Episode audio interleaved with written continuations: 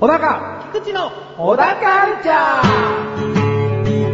この番組はアーティストでもあり、イーティストでもある小高祐介が文化人っぽくお届けする番組です。ーどうも、アーティストでもあり、イージストでもある小高祐介です。アシスタントの菊池です。よろしくお願いしよます。ろしくお願いします。あのー、世間ではですね、はいはいまあ世間というかこのネットラジオをやっている中、はい。ネットラジオについて感想を書き綴る、キーボードで昇竜拳というブログがあるんですね。はい。こちらネットラジオについて書き綴るだけあって、はい。結構知ってる方もいらっしゃるにはいらっしゃると。はい。その中のはい。企画がありまして、はい。ネットラジオリレーというものがあるんですね。これを、はいまあ、そのブログをやってらっしゃる単品三式さんという方が、はえー、そのリレーをスタートしたわけですい。。はい。でこのネットラジオリレーっていうのは、まあ、小田カルチャーに縁のないことかなとはい。思っていたんですが、はい。その、バトンが回ってきたとある番組、はい。ポーチのタモラジオという番組がありまして、ええ。まあ、あの簡単に言うとですよ、ええー、おしゃれ、やや毒舌ラジオみたいな、え。はい。うん、そんな番組ですね。ええ。なんとなく想像はつきますね。想像というか、まあね、小高も聞いてるっていうことそうですね。あの、うんまさに。まさに、結構辛いんですよね。ポーチさんがね。うん辛いけど、はい後味はそんなに残らないというか、そうですね。うんむしろこう、うまくりょうちんさんがこう、ふわっとね。そう、りょうちんさんはラッシーだね、だから。うんカレーで言うと。まあそうですね。カレーで言っちゃった。俺オムライスでなんか考えてたわ。なんかりょうちんさんが卵かなぐらいで思ってた。オムライス辛くねえじゃねえかよ。いや、ケチャップかけすぎちゃったんだよ。そのしょっぱいんじゃねえかよ。じゃあタバスコ入れすぎちゃったんだよ。な、入れねえよ、オムライスに。いいじゃねえか、インドカレーとラッシーで。ああ、じゃあラッシーだよ。ラッシーでいいよ。まあ、そのね、うんポーチのタムラジオさんから、はい。バトンが回ってきたんですよ。はいこんな、狭っ苦しい、狭っ苦しい、こじんまりとしたはい。番組に回ってきたんですよ。回してくださったんですよ。あんまり狭さとか広さは関係ねえんじゃねえかなと思います。見つけにくいってことだよ。ああ、ありがとうございます。うんはい。で、我々もこのバトンを次に回していくということなんですが、ええこのバトンをもらったらですね、はい前の番組におっしゃっていたお題で話をしなければいけない。ああ、はい。うん。そして次の番組に自分たちからお題を提供してバトンを回していこうという、はいこの単品さん式さんの、えー、ネットラジオリレーという企画なんです。ええ。で今回ね、このタモラジオさんから回ってきたお題について話していきたいと思うんです。はい。うん。まあ、文化人ということでね、ええ小高祐介の話重視でいきたいなと思ってるんです。まあ、お互いね、お互い盛り上げていきましょうよ。ああ、小高重視でいきたいと思いますので、うんそのお題というのはですね、はい。理想的な出会い、はい。これがお題なんですね。理想的な出会いですか？うん。はい。僕結婚してるんですけどね。だからこそでもいいんじゃないですか？だからこそですか。うん。じゃあ、ただ、うちの現在の嫁と知り合ったのは、うん。友達の紹介でカラオケボックスっていうね、スうんーパー地味な感じなんで、これちょっとね、あの、理想的、うん、理想的 では、うんまあ、ちょっと難しいところかなと。おー。まあ、結果論としてはすごく良かったんだけれどもね。うんうんうんうんじゃあ、こんな出会いだったらもっと良かったなって話をはい。していきましょうね。あそうですね。まずね、普段、暮らしてる街以外のところで会いたいね。そうそう。うん。うん。もうちょっと具体的にどうぞ。やっぱ旅行先ですね。おー。うんほうほうほう。どんぐらい遠く行きましょぐらい、そうですう。ね。ここは神奈川県として、はい。どこに行った時に出会うのが理想でしたかね？あーじゃあ、まあ、神奈川県横浜市じゃなくて、えっ、と、じゃあ、イタリアとかですかね。遠すぎるだろ。イタリアぐらいですかね。イタリア行って出会って、それがベストだった？日本人の観光客として向こうで出会うってこと？向こうで出会うっていう。あ、そういうことだな？そうそうそう。で、日本に戻ってきて、実はちちょっと近かったぐらいの。そうそうそうそうそう。おー。でもイタリアでもその子がね、こうスリに会っちゃってね、うん。困ってるわけですよ。おー。まあそこでどうしたんですかと。はい。実はスリに会っちゃって、うんじゃあ、一緒に大使館行きましょうか。って、いつか、まずな。うん。で、面倒な手続きとかも一緒にこなして、うん。で、まあ夜お礼になんつってねう、ん。ご飯に誘ってくれて、うん。うん。えー、そんな、いいっすよ、つってこう、な言いながら行って、で、あれ、日本でどこで住んでんすか？つって。うんうん。横浜、横浜と お前、いや、浜っ子じゃんつって。うんあの、え、浜っ子同士だ。つって。うん。え、ちょっと、じゃあ、え、とりあえずメールアドレス交換しようよ、つって。で、まあ、その日、もう、次の日彼女は帰国ですよ。で、うん僕はもうちょっといるっつって。うん。でそれはもう、なんだろうな、小高としては恋愛感情抱いちゃってんのしょっぱなから。いや、まだ抱いてない、まだ抱いてないまだ抱いてない。うんまあ、落ち着きなさいよ。でですね、まあ、これ帰っちゃうじゃないですか。うんで、何も言わずに帰っちゃうんですよ。おうヒューンつって。じゃあその一晩の食事限りってこと？そうそうそうそう。うんじゃあまたどっかで会えたらね、みたいなこと言って別れて、もう次の日は、特に何も言わずにして帰っちゃうんですけど、うんうんまあ、僕が日本に戻ってきたら、あ日本に置いてきた、置きっぱなしにしてため携帯電話にメールが入ってると。おううん。あれ？と。うん。お久しぶりですと。うん。あの時はありがとうございました。うん。改めてお礼がしたいんで、うん。どっか、ランドマークのおしゃれなカフェでもね、行って、って。なんでそんないやらしい親父みたいに喋り方になったんだ今。女性だろそのメール。なんかもうね、やばいぞ、これは。恥ずかしくなってきたわ。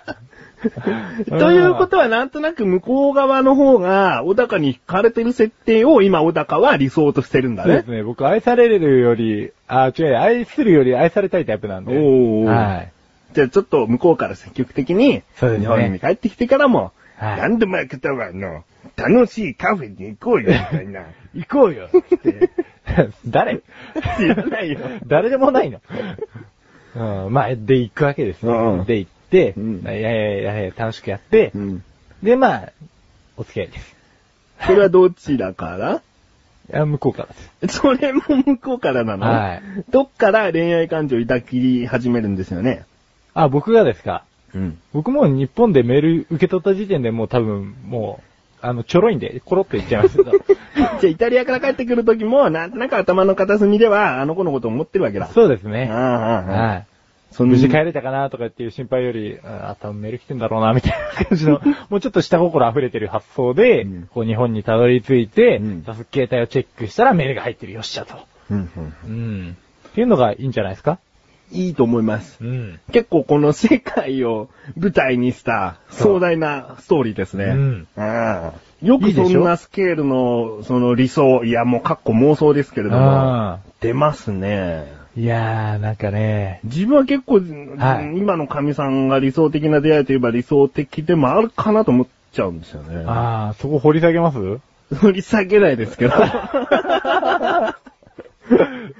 ええええでもそうだな。だって他に、そういうことじゃなく、はい理想的な出会いはっつったら、うん。小学校の頃の初恋の人と結婚できてたらいいなぐらいなんですよ。あー、それはまた純な感じですうね。ん。本当に初めて恋心を抱いた人がいて、うんでも、やっぱり高校だとか、うん中学校とか、他の人を好きになっちゃったり、はい告白地振られ、ええいろんな恋愛経験積んできても、20中頃ですよ。あ結局は初恋の人と結ばれるっていう、そのラブストーリーは理想かもしれない。ー、なんかもう、女子さ、あれだよね。もう、ピュアすぎるわ。見た目に反してよ。ピュアすぎるわ。ピュアすぎます？ピュアすぎるわ。なんかもう、超可愛く見えてきたわ。はい。全然だからイタリアとか、そんな舞台出てこないんです。うん。うん。なんかその、ずっと小さい頃から温めてきた思いが孵化するみたいな、もうピュアすぎるわ。なんだ漫画にしたいね、それ。いや、そっちだってドラマにしたいのって感じのお話じゃない。うん。まあそんな出会いがいいなと。いいなと思いますけどね。うんあまり小高祐介文化人と言いながら恋愛話しないじゃないですか。そうですね。だからちょくちょく、これを機に小田カルチャーでもはい恋愛話していきたいですね。そうですね。でも僕の結構経験って 結構最低なものもいっぱいありますからね。だからこそじゃないですか。今、その結構、あの、結婚してらっしゃるんで、奥さんとの話もありますけれども、ええそういうことではなく、こう、先ほど出た妄想的な話でもいいしそう、ですねう。ん、恋愛をどう切るかみたいな話もしていきたいですね。結構最低な話とかして、それを反面教師にしてもらったりね、うん。してもらってもいいと思いますよ。うんうん。多分その手が一番多くなると思うけど。うんうんうん ごめんなさいね。まあ、こういうことで、はいえー、ネットラジオリレー、回ってきたので、ええ、こういった、えーはい走りを見せましたかね。ええ。うん。じゃあ次に回すという話は、エンディングの小高でお話ししていきたいなと思います。はい。ということで、ここで一旦 CM です。帰ってきて、口エサラジョ。手を洗って、口エサラジョ。晩ご飯を食べて、口エサラジョ。お風呂に入って、口エサラジョ。テレビを見て、口エサラジョ。布団に入って、寝るよ、おやすみ。いつでもどこでも片手間に、口エサラジオは毎月1回更新のアスレチック放送局で、リンクページから行けるよ。どこまでも続くのかね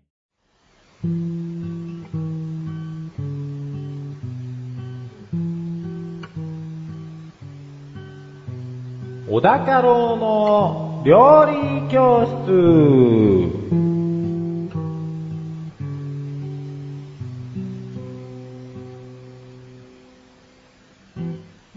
ナーは料理研究家の小高郎先生に食についてあれこれご指導していただくコーナーです。ちなみに番組内で料理は一切いたしません。よろしくお願いします。よろしくお願いします。えー、小高郎先生、はい。メールがですね、どうやら小高郎先生宛てに届いているんですよ。うおうお。お読みいたします。はい。ラジオネームトマトンさん。どうもトマトンです。今回は食べ物に関して小高郎先生に質問というかトークしてほしい話題です。もつ煮です。今、家には同居人がいますが、今回の同居人は自炊をするので自分の食生活がかなり自炊向きになりました。ただいま、もつの匂いが家中に漂っています。試作品を試食しましたが、自炊を続ける彼にとってもやはりそこまでうまくありませんでした。外食でもつ煮を食べてもそこまで美味しくありません。一度うまいなと思ったもつ煮は、東京築地のもつ煮の立ち食い屋さんで食べたもつ煮です。そこの深い鍋にどろりと黒いもつ煮がありまして、それを器に盛られてご飯一膳と一緒に食べます。まあ、ここまでちょっとお読みしましたが、はい。この東京築地のもつ煮食べたことありますか？ないです。あ、ないですね。はい。でも、美味しそうですね。まあ、美味しそうですね。うんで、トマトのさ、その、せっかくいる同居人の方がね、作ったもつ煮、はいうまくねえと。トマトンさん、言い過ぎと。トマトンさんが作ればいいじゃんっていう。いや、トマトさんもだから自炊はあまりしないまあっていうことをねね、言ってるんで、で、外食でもそこまでうまいものはないって言ってるんですよ。はい相当舌が超えてらっしゃるんですよね。でしょうね。ええそれは同居人の方もヒュンだったとしか言いようがない。次の料理になかなかこう、チャレンジできないというか。まあ今どういうね、生活をしてらっしゃるかはちょっとわかりませんけれども。はいえーまあ本文の続きです。はい。最初は別々に食べて半分食べたところで、ご飯の上に残りのもつ煮をぶっかけて、ハフホフガツガツと口の中に書き込みます。最上の時間でした。自宅で味わい深いもつ煮を作るためにはネット上で見つかるようなレシピの他に何かうまくなる魔法のエキスみたいのがあるんですかね。やはり生姜や酒による臭み消しとそれに負けない出汁の効いた汁が決め手なんでしょうかね。それでは小高郎先生、竹を割ったような回答をお願いいたしますと。はい。どうですかね。どうでしょうね。まあ、今回はトマトンさんからのご希望でもあります、もつ煮というテーマはいでお話ししていきたいなと思います。ええじゃあ、もつ煮ね。はい。よろしくお願いしまもつす。煮なんですけれども、まずこのもつ煮っての何なのと。うん。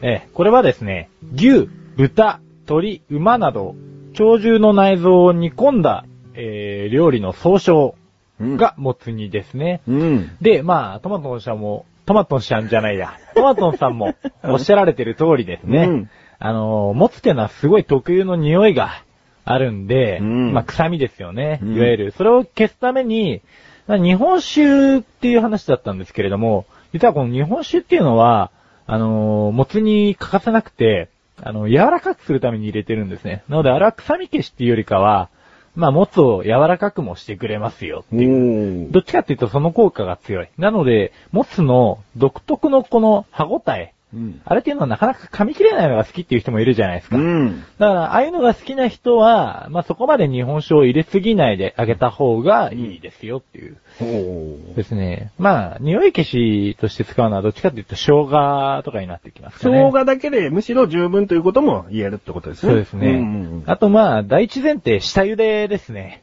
もつ煮に関しては、一回コッキーの下茹でだけだと、うん意外に臭みが取れないんで、二度三度と、えー下茹でしてあげることが重要なんですけど、その際に、うんえー下茹でする前にですね、もつを小麦粉でちょっと揉んであげるとえー臭みがより取れやすくなるみたいです。おーえじゃあここでレッスン1行きましょう。はいレッスン 1!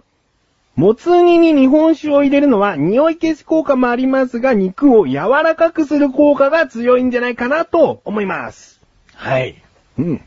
まさにですね。はい。ちなみにこの肉を柔らかくしついでに、おーえー、なおかつ、調理の時間を短縮させる方法としては、はいまあ、あのー道具に頼るんですけど、圧力鍋おーですね。こいつを使ってあげると、やはりかなり、えー、柔らかくなるみたいで、で、うんトマトンさんの話を聞く限り、うんまあ、ぶっかけにゃんこ飯的な感じで、あのー一回もつ煮を食ってらっしゃるいますよね。はいはいはい。半分食ってからもつ煮ぶっかけて、うん。で、そのもつ煮を、えっ、と、ぶっかけるにあたって、うん。あんまりご飯とかけた時に、あのーもつの歯応えが強すぎない方がいいと思うんですよ。ほうほうほう。うん。多分ご飯との相性もあるんですけど、なんかもつが硬すぎると、大変じゃない？とろっとしてる方がなんか食いやすいと思うんですよね。うん、単純な印象として。あると思いますね。うん。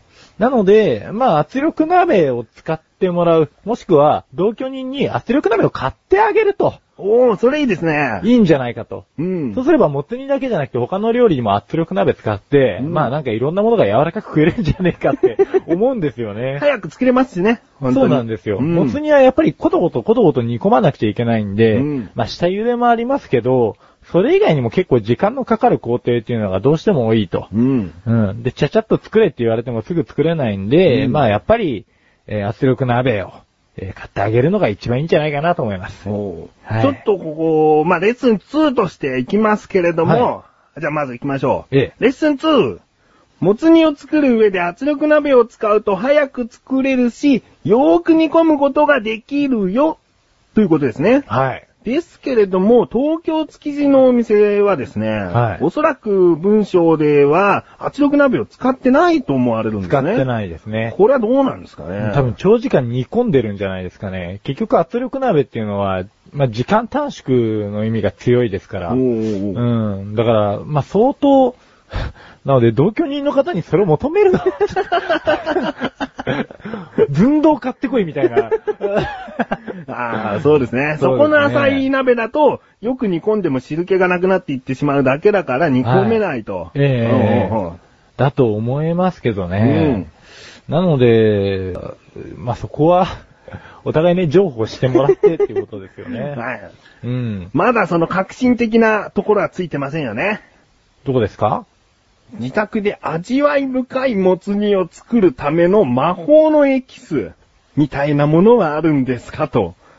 あのー、その、まずトマトンさんがはい食ったもつ煮が、僕何なのかなって思ってたんですよ。おうおうもつ煮にも種類がいっぱいあって、例えばまあ、えー、博多とかになってくるともつ鍋みたいなイメージのもので作られてるみたいですし、うん。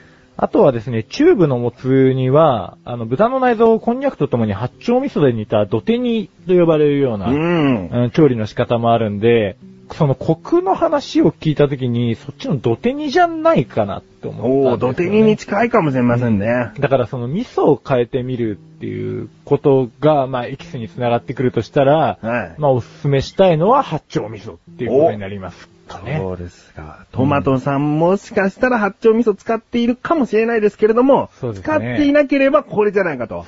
どうでしょうかと。では、ここをレッスン3としましょうか。はい。レッスン 3! トマトンさんが食べたような味わい深いもつ煮はもしかして土手にかもしれないので、そこは八丁味噌を入れてみるといいんじゃないですかですね。でね。あーまあは今回もつ煮ということで喋ってきましたけれども、い。はい。まあ、よくもつ煮とか、あの、小高郎先生からのテーマで始まる場合は歴史とか喋りますけれどもね。そうですねあ。今回は歴史も調べずにですね。ー 調べずにですね。そう、でもおすすめの店を一軒調べてきたんで、うんこれですね、レッスン4にします。お、行きましょう。レッスン4。はいレッスン 4! 長井食堂が有名だよ。言い方がレッスンっぽくないですね。そうなんですよ。うんもう完全にね、普通の友達の、あとこうめえよみたいな感じでしたね。漢字言っときましょうか、長い。はい。あのー、永遠の永うに、ん。あの、井戸の井です。はいはい。の食堂。はい。で、これ、オンラインでも購入できるんですけれども、あの、群馬県の渋川市っていうところにあって、うんまあちょっと、とろみの強い、多分トマトンさんの好きなんじゃないかなっていう、味の面ではどうかわかんないですけど、うん。多分結構もつとかトロットロになっちゃってるような感じの、えー、雰囲気で。えー、まあ大体1050円ぐらいだったと思います、一袋。う。うんん。ぜひ、はい。同居人の方にもうちょっと飽きちゃったら、作ってみてくださいということで。同居人の方がこれで完全に繊維をなくさないことを願っております。もう作らねえ。もう作らねえ。もつ煮どころじゃねえ。もう作らねえ。みたいな。うまくないね いやいや、今ギャグになってないでしょ。ギャグじゃない。ダジャレになってないでしょ。あ、もう作らねえだあ、もうか、ら。なんか、やだわ。こっちが思いついちゃったみたいな感じになっちゃったわ。そっちの方がダジャレセンスが常にこう、頭に入ってるから気づいちゃうんですよ。悲しくなってきちゃいましたね。ということで、はい今回のご指導は以上ですね。はい。先生、ありがとうございました。あなたのなだらか中毒請負人の素人ではなくプロでもない、プロとを目指すすメタボチックな将来ハゲると噂のっていうのは、横断歩道メンバー全員ですからね。最悪だこれ。太ったハゲ。鼻にかかった自虐声ネタ最近やるんじゃないからから。冷たくお読みしたいと思います。のリーダーとしてとねあの自分と関係のないところでも自分に反省をしてみる。そんな菊池がお送りするなだらか向上心は毎週水曜日更新です。ぜひお聞きになっていただけたらと思います。お高ましレビューこのコーナーは小高祐介があらゆるジャンルの中から一押しな一品を選びレビューをかましていくコーナーです。それでは早速今回のジャンルをどうぞ。音楽音楽では作品名をどうぞ。インロンドンインロンドンアーティスト名をどうぞ。エリス・レジーナ。エリス・レジーナ。はい。どうぞレビューかましてください。はい、いっちゃいます。これはですね、このアルバム自体は1969年に24歳のエリス・レジーナがヨーロッパツアーの際にですね、えーブラジルのミュージシャンとイギリスのオーケストラをバックに、えーわずか1日2日で一発撮り的な感覚でレコーディングしたアルバムです。で、まあ、ブラジルでものすごい有名なアーティストなんですけれども、エリス・レジーナって。ただそうなんですおよー。いいおばちゃんなんですけれどもこれ結構早くに亡くなってますね。36歳で、はい。コカイン中毒で亡くなっちゃってます。はい。非常に悲しいんですけれども、うんこのアルバム、まずですね、ジャケットが素晴らしくて、うんあのーこのエリス・レジーナっていうおばちゃん、まあ、この時はお姉さんなんですけれども、うんが、もうこう、ロンドンで両手広げて、鳩がこう周りにバサーッと飛んでるような、うん、すごいポップな感じ。女の子とかもう大好きそうな。うん。うん。で、1曲目のコヒーダ・ディ・ジャンガータっていう曲があるんですけど、この曲聴いたら、もう正直このアルバム止まんないです。おー。はい。もうものすごい天をも登るような声で入ってきて、もうものすごいサンバのリズムでバーって進んでいく。うん。で、全体的にこう、ボサノバとか、ちょっとジャズチックなやつとかもありながら、オーケストラがいい具合に、こう、編曲してくれてるんでう、ん。すごく綺麗に聴きやすくて、なおかつちょっと踊れちゃうアルバムです。おー。はい。まあ、とにかく一曲目聴いちゃったら止まらないよと。止まんないです。もう最後まで絶対行っちゃいますね。ということですね。え今はい回ちょっと時間がないんですよ。早速です。こっちの方をお願いします。星5つ星5つ !5 つ。あーすいませんね、5つ星なのに、忙してしまってね。とりあえず聞いてみりゃいいよ、これは。特に女性の方におすすめってことですか？そうですボサノバとか好きな人は、もう絶対おすすめですよ。はい、わかりました。はいということで今回は、エリス・レジーナさんのイン・ロンドンというアルバムをデビューしました。以上、小高町レビューでした。早い。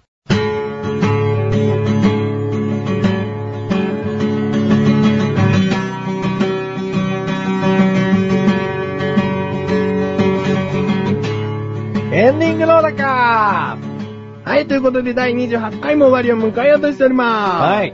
えー、ネットラジオリレーという企画に参加しましたね。しました。ポーチのタモラジオという番組から、はいやってきましたよ。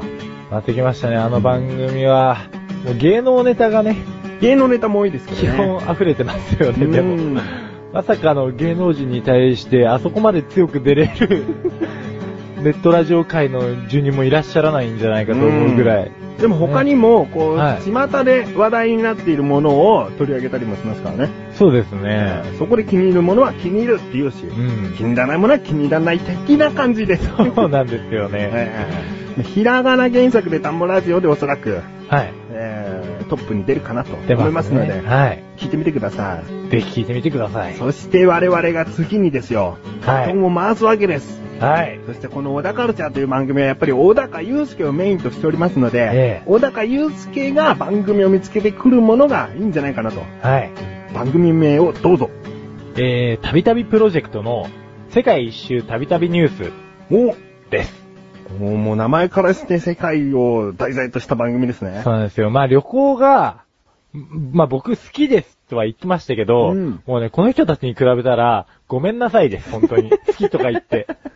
本当に すいませんと。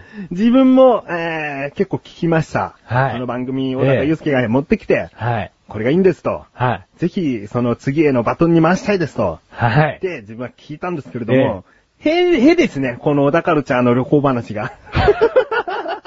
本当はもうね、中身が濃すぎうて、ん。はい、もうなんか、ニュースもそうですけど、うん。まあ、パーソナリティがですね、やすやすさん、えー、よっちさん、大輔さんってこの3人がメインパーソナリティなんですけど、うん。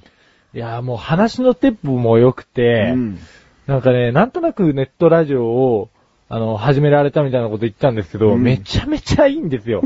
めちゃめちゃ聞きやすいんですよ。うん。そうですね。はなんか3人のそれぞれの、なんだろうな、個性が自然と出てるというい。か。そうなんですよね。なんか、わかりやすいんですよね、そこの配置も。やすやすさんが、まあ、指揮取ってて、うん。で、よっちさんが一通り暴れて、うんで、大輔さんが冷静に傍観してるっていう感じの。傍観というかちゃんと喋ってらっしゃいますけども。そうですねうん。うん。まあ、うまく3人のこう、トーク回しが出来上がっているというかね。そうなんですよね。